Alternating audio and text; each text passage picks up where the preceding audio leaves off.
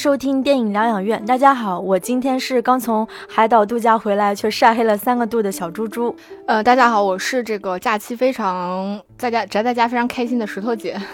哎，小猪猪啊，我们不是说呃要聊银河印象吗？但我们这期怎么好像聊的不是呢？因为银河印象这个功课做的比较久啊，所以就是我们打算在张艺谋的这期影之后会聊那个银河印象。就是因为某些不可抗拒的外力原因，造成我们这期先来聊张艺谋的影。石头姐，你有没有特别喜欢这部张艺谋的影？呃，就是有喜欢的地方，也有不喜欢的地方吧。就是从你看来，你觉得这部电影有什么呃优点吗？就是你觉得比较好的部分？我觉得这部影片最大的优点肯定是在美术上面嘛，因为大家看完之后都说，哎呀，这部影片就是美术做的特别高级。我看了也的确觉得很高级，尤其是像什么太极阴阳两极的运用啊，包括好几场雨中戏的打斗，还有冷兵器的打斗，什么配伞的设计都很好看。那就是张艺谋，我觉得他玩形式还是玩得很溜。再想起之前就是陈凯歌的那个新片《猫妖传》嘛，我也是觉得美术做的特别好，就是我会感觉好。像第五代导演，像陈凯歌呀、张艺谋，他们对于这种形式啊、美术，就是还是有自己很强的完整性的吧。我觉得比现在包括第六代什么贾樟柯都要做得好。那就是不管我觉得故事讲的怎么样吧，就冲着美术，我觉得还是可以给个高分的。那比如我看到一些就是幕后故事里面讲，就是这个影片看似颜色是很少的嘛，因为它是以那个水墨画风格，就是黑白灰三色为主调的。但实际上就是他为了拍，比如说水墨画那个屏风的光影切换里面，就是透出小爱的心境迁徙啊，他会临时换布料、换漆工，然后会要捕捉那个自然光景和造物之间的互动。那这是我觉得。张艺谋他在这种极简的色彩当中做的一个加法，再比如说像呃片中戏份很重的那个雨戏啊，就是如何根据不同的镜头、不同的景别来造雨，我觉得这对当时的工作人员应该造成一个很大的困扰啊，因为你想雨线它打到武器上折射成的一个夹角，就比如说像雨中配伞的那场戏，他们设计了好久才完成到就是我们现在看到的那样那个折射角，再加上就比如说雨滴在。什么样的光线下喷洒到演员的脸上，你又不会觉得让人觉得什么面目狰狞，又看似很美？就比如说关晓彤最后倒在那个血泊里、雨泊里的那场戏，我觉得还是做的非常极致的。其实你聊到雨的这个部分，我我又回去去拉了一下张艺谋的那个英雄，然后它里面不是也有就是李连杰跟甄子丹雨中就是雨中去打斗的那个戏份，我觉得他就还是很喜欢这种局部的身体特写去表现这种雨中很细腻的武打以及这种冷兵器的戏份。那我觉得关于这个片子美术做得好，这个就是大家很有共识的地方。我觉得从美学上而言吧，就比如说我们拍古装片，就一直其实是追求那种古味儿，就我们说什么是中国味儿，就是它要足够的飘逸。留白轻盈这种东西对我们来说才是高级的。那因为早几年的古装玄幻也好，或者是古装动作片也好，特效它基其实基本上都是外国团队在做的。那外国人是没有办法理解中这种中国美学里面的留白，以及那种只可意会不可言传的东西。比如说，我告诉你什么是仙，什么是什么是鬼，这种很缥缈的东西。那我印象中比较深的是一五年鲍德西和赵天宇拍的那个《钟馗伏魔》，那个是我觉得最差的一部，就是电影里面他连最基本的就是这个六界的这个神仙、妖魔鬼怪这六个。阶品和不同的物种区别都不懂，把它们混为一谈，所以根本拍不出来仙的那种轻盈，也拍不出来鬼的缥缈。他们理解的只是传统的这个怪兽片，就哪怕是张艺谋前作就是像长城，它其实也存在很明显的这种美学风格拼贴的问题。到了影里面，这种统一性就非常的高了。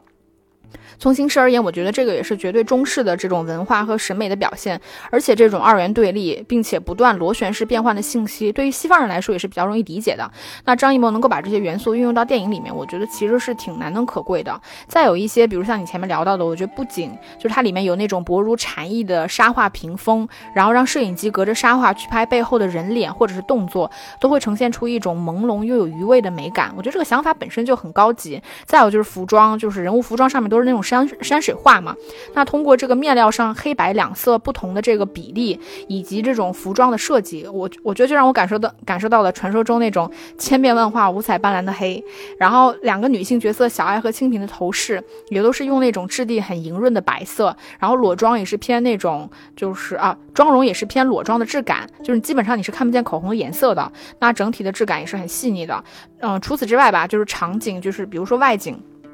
它有那种远山的山峦叠嶂、幽雾渺渺的感觉，连雨丝像你说到都做的特别细腻，我觉得做的特别讲究。就当镜头俯拍的时候，你会看到雨丝，它并不是那种大颗大颗往下滴落，而是那种非常细密，然后间距又非常密的那种，就是非常符合当下那种优雅又有腔调的氛围。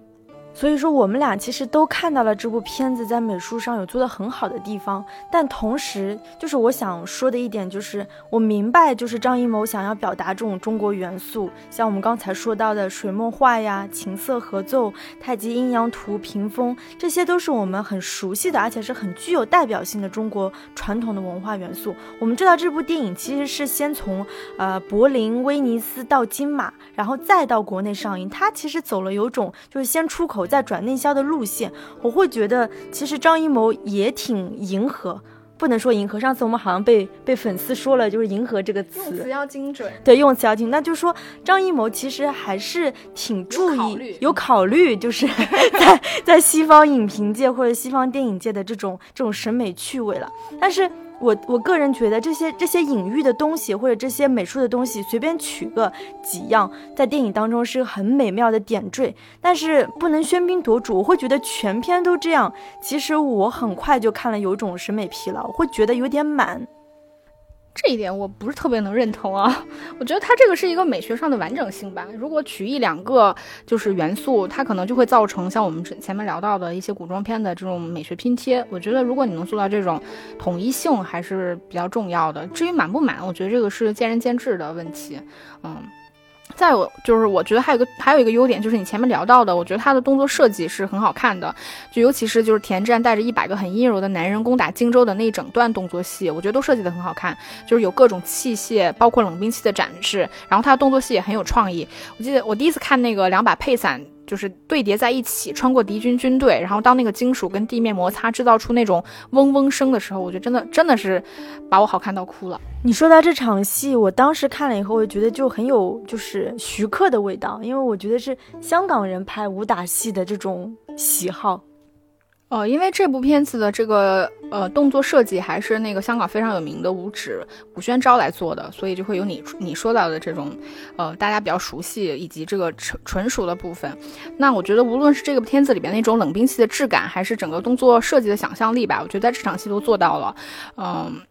虽然。虽然从物理学的角度来说，我觉得它其实有不合理的成分在，因为其实那场打斗戏它是一个下坡，而且所有人都很密集。理论上来说，如果队伍最前方的人被射中了，他会从配伞的，呃，他会从配伞里面跌落，那他一定会挡住后面的人到。所以这波人其实最后并不是被敌军射死，而是被自己的人绊倒了，也不会出现就是电影里面看到这波人过去了，但是很多人留在死人留在身后的那种场景。那聊完了美术之后，其实我们来可以来聊一下这部电影的主题，就是这个故事到底讲了什么。影片开头其实就告诉我们，就是尹就是古代将相王侯的替身嘛。那整部影片其实是以沛国的那个都督子瑜的替身为主角的。石头姐，你会觉得这算是比较新颖的吗？因为以往感觉电影当中都会以那种王侯将相为主角嘛。那这部电影其实是以历史中比较籍籍无名的小人物作为影片的主角的。我听说这个故事是呃改编自就是朱朱苏静的原创的一个故事嘛。就我我没觉得有什么特别新颖的地方，就是关于这个故事这一部分的话。我还是觉得挺新颖的吧，因为就是跟以往的古装片还是有些不一样吧，切入点不一样。嗯，那这个故事是不是在讲作为替身的这个靖州，最后又杀了主公，又杀了他的那个真身子瑜，取而代之的故事呢？这是不是看似是一个格局又很小，然后屌丝逆袭，最后抱得美人归的故事呢？这个小猪猪真的是非常擅长把这个很抽象的主题概括成这个通俗、当代的通俗的，大家能够一懂的这个故事，屌丝逆袭。啊，我觉得跟这次非常中国风的视觉效果匹配的是，这次的主题和叙事其实都是围绕着电影里面多次出现的阴阳鱼太极图所表达的观念，他们是匹配的，并非是一个啊很具象的主题。那我觉得其中最主要的一定是阴阳观念，也就是说一阴一阳之谓道，天道、地道、人道，万事万物其实它都有两面性。两者相关联，且在不断的变化。那电影里面通过男与女、阴阴柔与阳刚、水与火、真与假、实与虚、对与错，完成了整个利益的表达。那也正是这些原因造成小说书觉得说这部电影的整个主题显得很抽象。那我觉得张艺谋这次他的整个表达是完全渗透在整个叙事里面的，并非只是在故事的层面上。比如说子瑜的真身跟作为影子的靖州，呃，他们是否是说影子离不开真身，呃等等，还是说通过作为影子的靖州与师弟？靖州重明表现这种人与时势的变化。此外，就是通过这种不同的武器，比如说杨仓用的大刀与配伞，那个配伞的设计我觉得特别的好，因为它不仅仅是兵器，也有暗器的成分在。那其实传统意义上的真正的武侠的大大英雄们，他们其实是不用暗器的。最后，杨仓也是死在了这个配伞伞叶的这种柔软上。我觉得这个细节不能说是把整个故事的利益拔得特别高，但至少它在表达上是完整的。而且与此同时，我觉得张。但与此同时，我觉得张艺谋想表达的东西也过于空洞了。因为中国哲学里面其实讲究悟，也就是悟性的悟，讲究一种思想的绵延性。也就是说，你乍听一个道理，你会觉得他讲了一件事情，但随着你故事生活阅历的增加，你会发现这个道理是在所有的事情上都讲讲得通。但是落实到电影里面，你首先要把你最基本的故事讲得清楚了。但是在呃影里面，我觉得张艺谋没有讲清楚，最主要的就是人物的行为动机。和人与外物，也就是实事的关联性是很弱的。相较而言，子瑜和佩良的人物，我觉得是比较完整的。而靖州、小爱、清平的人物是缺乏完整性的，很难立住立得住脚。尤其是靖州，他在电影里面前世今生是交代的最清楚的一个人，也不断的让他在道里承担一个顺势而为的行为。但是落到电影里面，这个角色却会让观众觉得他缺乏行为动机，或者说缺乏信念。无论他做出什么样的选呃选择，其实都会显得不成立，缺乏力度。而在与另一重人和形式的互动里面，我觉得也是。是比较羸弱的。电影里面，小爱其实在电影前面已经算过卦了嘛，算出就是连续下雨七天，这个事必成，也就是天意让沛国收复荆州。那电影后半段也在电啊，也也在演，就是大雨漫过这个荆州的排水渠，会导致也会导致这个地方必然被大水淹没。那个时候，荆州天然的攻防优势也就不在了。这种天定的大势，却在电影的后半段表现得很羸弱，大多数的内容还是在表现就是格局呃局部的，就是很个体的人，这会让我觉得电影最后的格局没有拉大，也没有就是人要顺势而。为的意思，那我跟石头姐的感觉是几乎一样的。在谈论这个人物动机之前，我想先科普一个东西，就是说影片的视角啊。就我们通常都会说啊，这部影片是什么样的视角？是上帝视角。上帝视角就是所谓的全局视角。那观众的知情度其实是高于人物的。通俗的讲，就是我们静静的在看你们演戏。那另外一种就是某个人物或者是某个群体的视角。那观众的体验感或者是共情力应该是约等于这个人物的视角的。那镜头也会多用主观镜头呀，观。这种代入感也会比较强，像很多恐怖片和惊悚片就会这么拍。那如果我们顺着这个思路，就是说这部影的视角到底是谁的？是全局视角吗？还是说是这个所谓的主角人物靖州的呢？那既然主角是靖州这个替身。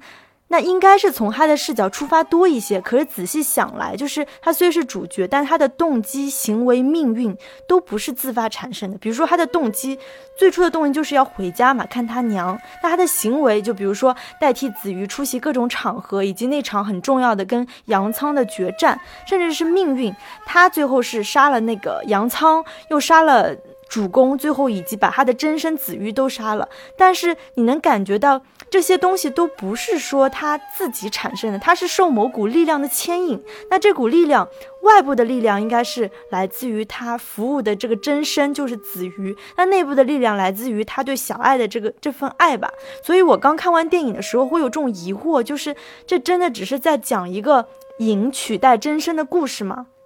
因为不管怎么说，就是靖州的逆袭还是会显得有些突兀。我觉得他这个嗯外部的力量应该是我我聊到的那个，我觉得是大势，就是大势所迫，就是情势到了那里，他做出了那样的一个选择。对，但是还是会存在你说的这个整个行呃行为动机比较混乱的情况。嗯，如果说他最后呃他背后真正行为动机是大势的话，那我觉得是不是导演在处理上并没有让观众太感觉到这个。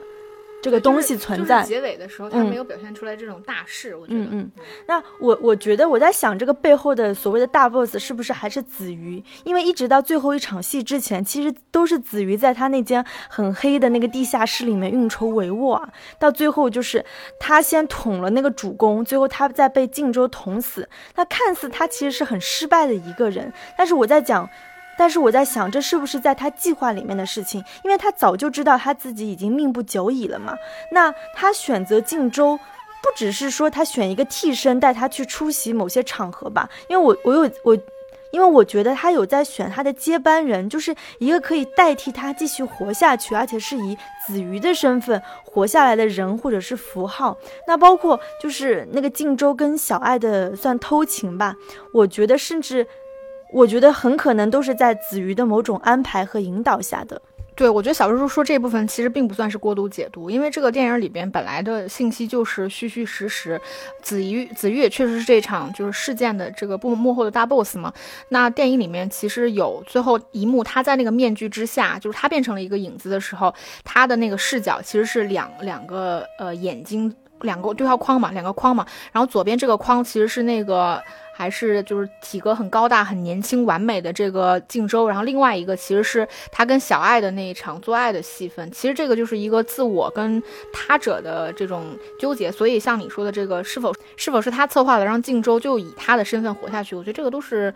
有可能、有可能的事情。嗯，我觉得这也是我们觉得这部影片就是值得回味、值得思考、去讨论的地方吧。嗯，那如果按照就是刚刚的思路的话，那是不是子瑜的视角才是真正影片的视角呢？那如果这样的话，其实我觉得子瑜身上的悲剧感应该更强烈一些。但是偏偏我觉得子瑜和靖州这两个人物就是有一种。互相不喧宾夺主的感觉都没有特别满的感觉，所以我在想，这影片其实是一种全局视角吧。然后小爱她是作为一个知情者，那之所以我觉得是小爱作为知情者，是因为影片开头和结尾的镜头都给了他，他是通过那个门锁的孔，然后睁大了他那惊恐的眼睛，仿佛看到一些什么。他是这段历史真正的见证者吧？但是全片又没有以小爱的视角来进行，就是没有以这种第三者的视角。但穿插的又像刚刚石头姐谈到的，就是子瑜的窥窥伺吧。总之，我觉得在视角上面，这部影片是有一些混乱的。对，我觉得他这个处理不是说绝对的对错，确实是很乱，对吧？就是有主角，然后又有他者视角，又有一个知情人，然后又是一个上帝视角。整体来说，这个片子处理的是比较乱的。那我我还想到一件事情，就是我们看完这个电影的时候，就是都会好奇，为什么张艺谋会对这么形而上的主题感兴趣？因为这个更像是陈凯歌会感兴趣的内容嘛。那我其实第一遍看这个电影就有感觉，这个就是一个老夫少妻模式下一个步入中老年男子的焦虑。这个算是大家可以随便听听啊。我觉得因为张艺谋他。今年以他是五零年的嘛，他今年已经六十八岁了，但他妻子陈婷其实是今年才三十七。我觉得这个并不是说以很猥琐的方式去揣度别人，而是我在那个阶段，我也是一定会有那个阶段的焦虑。那在这部电影里面，我觉得他就有张张艺谋的焦虑，比如电影里面像你提到的，他去设计让子瑜去窥视妻子和靖州夜晚的那个行径，包括去窥探两个人做爱，同时又不断的去试探小爱，然后也让。他们两个人在他面前表现那种很肢体的亲密，你某种程度上是他在不断的去把，呃，子瑜或者是小爱他们两个人互相推得更近。那我觉得从心理学上而言，这个是一个很有趣的行为，因为靖州跟子瑜其实长了一模一样的脸，但他却是一个更加年轻而强壮的形象。那子瑜一方面会去嫉妒这个男人的力量以及他能够给妻子带来的满足，同时另一方面他又会欣赏一个完完美的自己去表现力量、优雅跟妻子的亲密。电影里面也不断的通过他人的这个话语去说你比都督还像都督这种话。那我觉得这也是子瑜这个人物比较完整的原因，就是大家也许觉得我是在过度解读啊，但我觉得这是一个在创作的过程中，其实创作者就是在不断的把自己内心暴露给别人看，也就是说在大众面前脱衣服。那好的创作者其实他就是在勇于不断的面对自己真实的自己，嗯。我我觉得，就石头姐说的那个中年男子的焦虑，其实挺有道理的。包括我们之前有谈过那个贾樟柯的《江湖儿女》，他也说这部电影是他这么多年，就是无论是影像还是自身经历的一个一个回顾，确确实是有这个味道吧。嗯嗯。然后，呃，我想到就是说，影片它不是反复在突出这种什么阴阳两极这个概念嘛？它除了美术方面，我会觉得其实它有在突出男人这条线和女人这条线。因为男人们在争权夺势、杀伐决断的时候，其实女人发挥了很至关重要的作用。就是比如说那个几乎无法破解的杨家刀法，最后也是小爱她通过什么女人身形入伞来破解的。我记得当时子瑜还说：“说我研究了这么久，为什么我没有想到？”再说回那个夺。回晋州这个最大的功臣啊，其实是沛国的那个长公主清平。对她通过一把匕首解决了杨平的性命，从而才破了晋州。所以我会觉得女人这条线是一条暗线，它不同于男人那条明线，是充满什么血腥啊、权力和欲望。我觉得是女人是以其阴柔之道，就是扭转了战局，改变了历史。看小猪猪再一次发挥了把所有电影都看成两性关系的这个能力。这个也不算是两性关系吧，我觉得是小猪猪的女性意识。那我觉得这部呃影片从这点来说，我觉得女性意识还算是好的吧，因为女性不再是那个古装电影里面纯粹的陪衬、纯粹的一个物化的美色，而是可以推动这个历史进程。但实际处理起来，就是尤其是两个女性角色的演技啊，我觉得是没有撑出来那种高级感。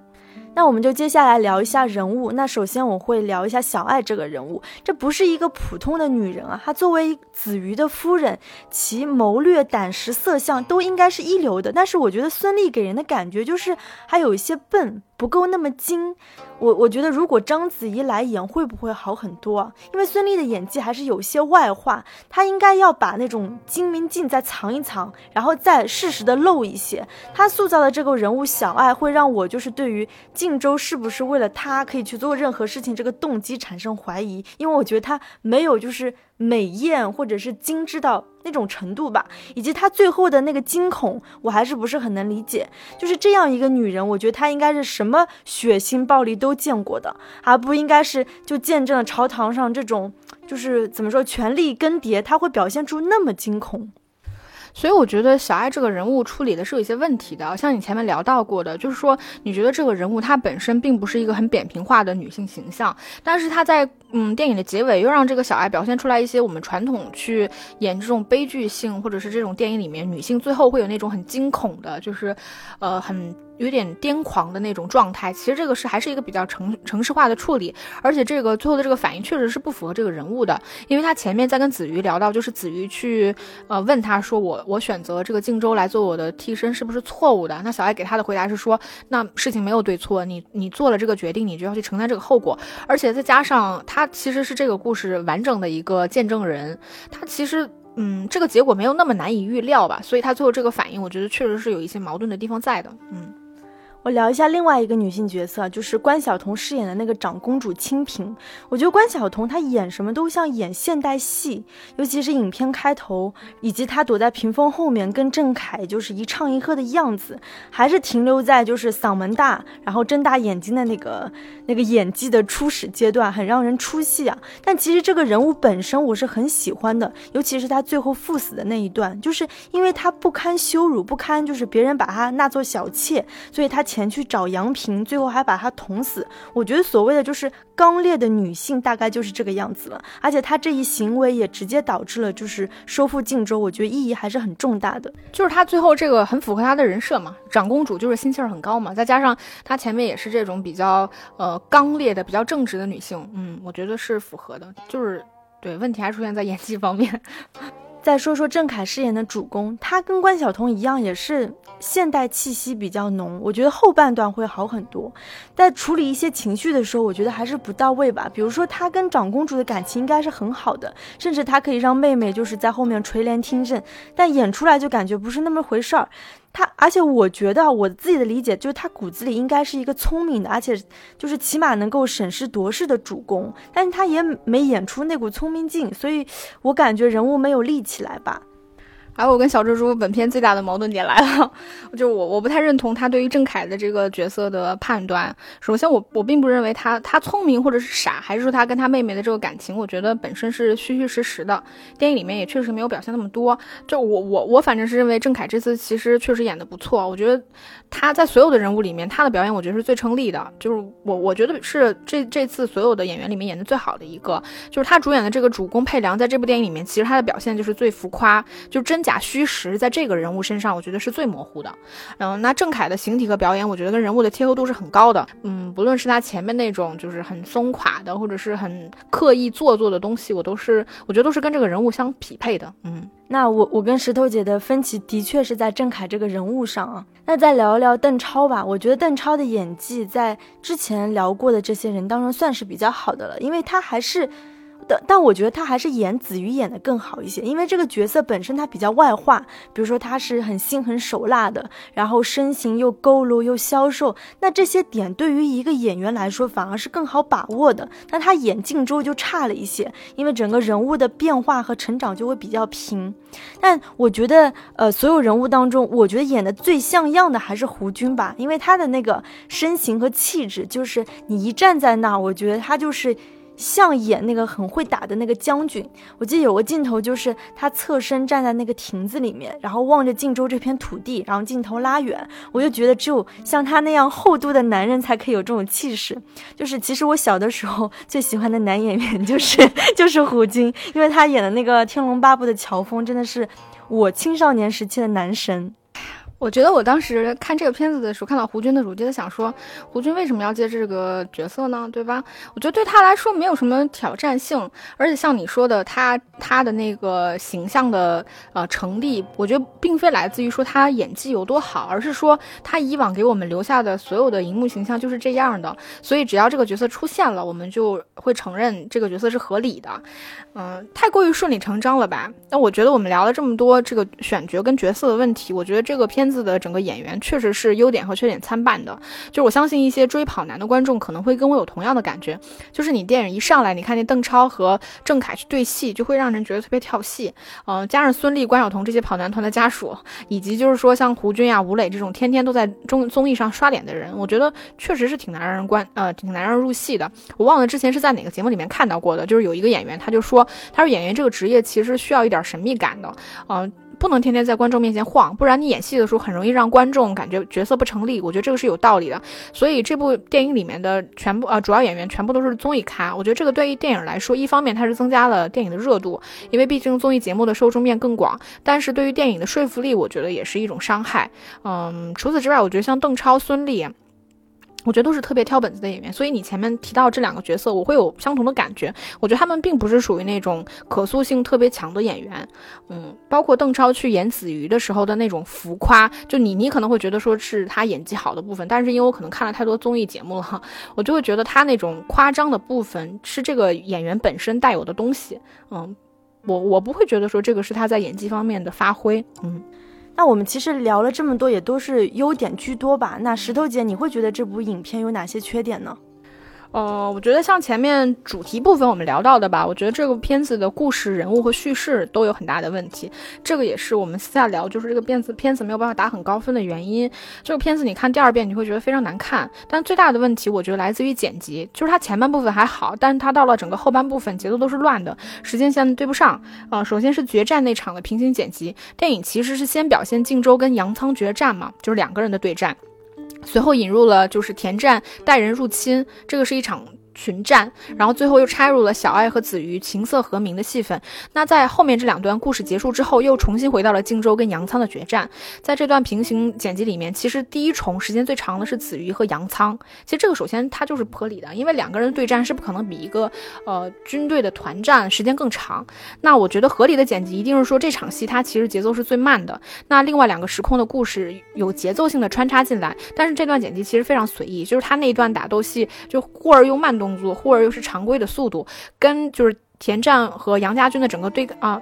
整个对抗的速度都是完全一样的。再加上我觉得就是整个两军交战的那个地点是毫无逻辑性的。他上一场可能还在街道上面，下一场就切到了军旗下面，而且会突然用完整的三四分钟的时间去表现清平和杨平之间的这个恩怨。然后到了小爱和子瑜的部分，因为你上一场打斗戏你并没有铺垫过说这个战斗是否进入了一个决呃决战的或者关键性的时刻，事实上它就是没有进没有到，就是秦插入的那个时间点，就是决战的时刻其实是在那个军旗倒军旗倒了之后嘛。但是你却让这个很有仪式感的抚琴硬生生的在这个之前插入了，就是插入了整个战斗当当中，那你并没有情绪和情节上的铺垫，那我觉得这段抚琴其实就是尬上，完全跟你的故事没有匹配上。就是按照我们平时正常的，如果是导演和剪辑的思路，应该是先抚琴抚一段到一个情点，然后立马切就是战争的这个场面，对吧？战争到一个点了之后，再再切回抚琴，就是这两段应该是种节奏上面应该是相辅相成，而且是一个往上的一个节奏。就大家不行就想想诺兰嘛，对吧？想想《盗梦空间》那个几三重还是四重梦，它一定是第一重梦是节奏最慢的，然后第二重梦是呃速度节奏是中间的，然后第三重节奏是最快的，然后同时这段戏份的完整性应该是最高的，同时它进入的节奏点是有一定规律性的，不会是你尬切。我第一第一重梦，比如说你突然速度特别快，又突然速度特别慢，我觉得这是不合理的。嗯，它也不会说你第三重梦突然插进一个慢慢动作，对吧？决战当天那段多线叙事也是乱了一塌糊涂。首先它的故事。是逻辑就不对，就是你大战结束之后，他拍的就是那个荆州回老房子找母亲。那会儿，观众能看到就是天都黑了，然后接下来天又亮了，就主公就来到了荆州，就是见到了死去的清平，然后下一场戏就是主公穿的人模人样，然后宴请群臣，然后那会儿田战就是都设的非常干净来参加这个宴会，那荆州却带着一身伤回来了，嗯，大家可以想象一下，就是主公如果是按照就是占卜前面说的这个七天事成，如果按照现在的这个叙事，其实大战是在第六天，那。主公其实是在第第七天完成了整个往返晋州，还要宴请群臣。然后主公做了这么多的事情，但是晋州却横跨了两场戏份，还维持着上一上一场戏的那个很狼狈的样子，出现在了这场宴会里面。他在叙事上是。断裂的。再有就是，当那个靖州一踏进宫殿，然后平行剪辑就是主公派人去杀子瑜。那这场故事，这四段故事吧，它的整个节奏都是常规的叙事节奏，会让这一整段故事其实是没有主次的，也丝毫吊不起观众的一个情绪。对，刚刚石头姐不是有提到，就是在决战的那边不是用了很多慢动作嘛？因为小猪猪之前 自己当导演的时候，就是。大家有个普遍的共识，就是用高速摄影是很高级的，因为你能捕捉到很多那种动作呀，那种甚至是什么面粉洒下来、雨滴落下来那种感觉。但其实高速摄影又多了，也会很用的很烂吧？我觉得会让整个质感显得没有那么高级。嗯，最后一点我不知道小猪，我最后一点我觉得不算是完全的缺点，我不知道小猪猪有没有共识。因为这部电影其实它叫影，我觉得影子就是前面聊到了张艺谋用了很多这种中国元素，然后进入到他的这个叙事层面。其实我是觉得，对于电影来说最有魅力的部分是光影，所以其实你应该把你的影子、光影的这个层面增增加到你的叙事里面。但是因为它选取了一个那个低饱和度的高高级感嘛，所以这也就意味着它是没有强光的，所有的光线都是偏那种呃低饱柔和的，也就是没有办法制造出非常有。感觉很有余味的这种阴影的效果，我觉得这个算是嗯一个损失吧。我觉得在韵味上的一点缺失，但你不能说这个是绝对的退错，因为它要了这种低保的高级感。但是对于我来说，我会觉得电影其实光影的部分的魅力其实也是非常重要的。那前半部分其实关于阴影的处理是非常少的，到后半部后半部分它可能有一点意识，它会通过这种烛火啊或者是屏风啊制造出一点点这个阴影的效果。但是因为你。没有这种强光的效果，所以，嗯，阴影的效果也并没有很有戏剧张力。嗯，那我们今天的节目就差不多到这里了。然后我保证，我们下一期一定会播那个《银河印象》。嗯，对，这这几天吧，就就这两天就就会放了。嗯，希望大家多多关注。那我们下期节目再见喽，拜拜，拜拜。